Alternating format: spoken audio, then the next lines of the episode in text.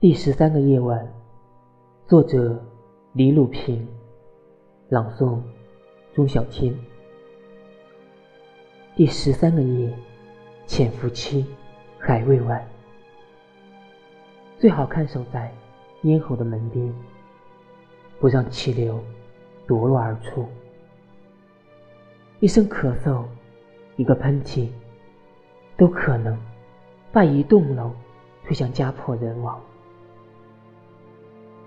今夜，街上只有狗的狂吠，往来奔波，仿佛荒无人烟，更值得警惕。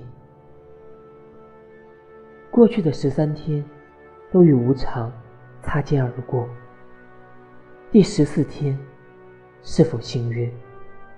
此刻，敢不敢说？必须一如既往的沉默。第十三夜，仍然难眠。最后一分钟，更像菩萨的脚步，踏祥云，空色相。